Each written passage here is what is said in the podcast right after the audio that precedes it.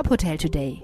Die Nachrichten des Tages für die Hotellerie von tophotel.de. Mit Stefanie Reinhardt. Dieser Podcast wird Ihnen präsentiert von Dekra. Dekra bietet der Hotellerie umfassende Beratungs-, Prüf- und Bewertungsleistungen. Weitere Infos unter dekra.de slash hotel-services.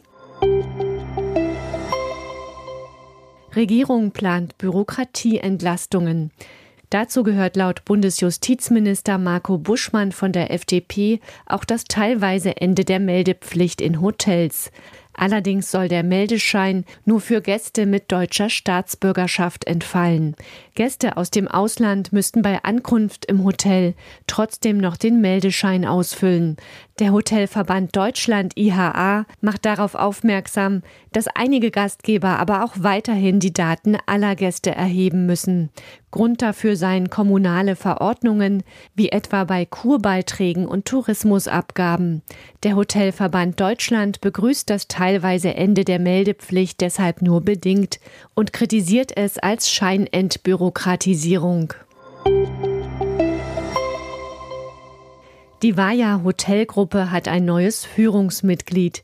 Bettina Häberle ergänzt die Führungsspitze als Chief Commercial Officer der österreichischen Hotelgruppe.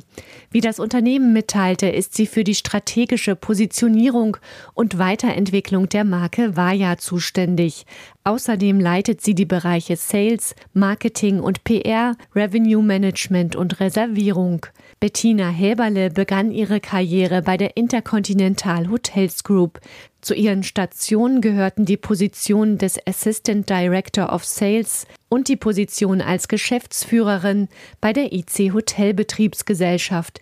Hier war sie verantwortlich für die Steigerung der Service- und Produktqualität und den Umsatz der rund 100 Hotels der Marken Crown Plaza, Indigo und Holiday Inn.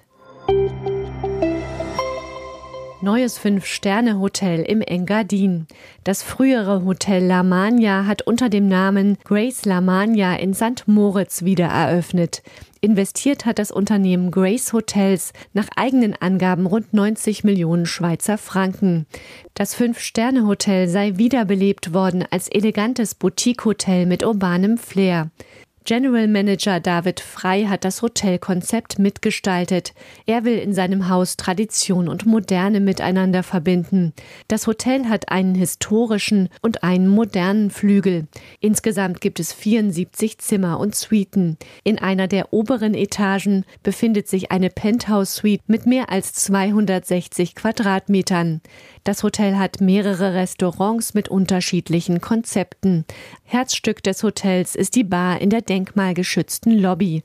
Außerdem gibt es ein Spa und einen Fitnessbereich. Dieser Podcast wurde Ihnen präsentiert von Dekra. Dekra bietet der Hotellerie umfassende Beratungs-, und Bewertungsleistungen.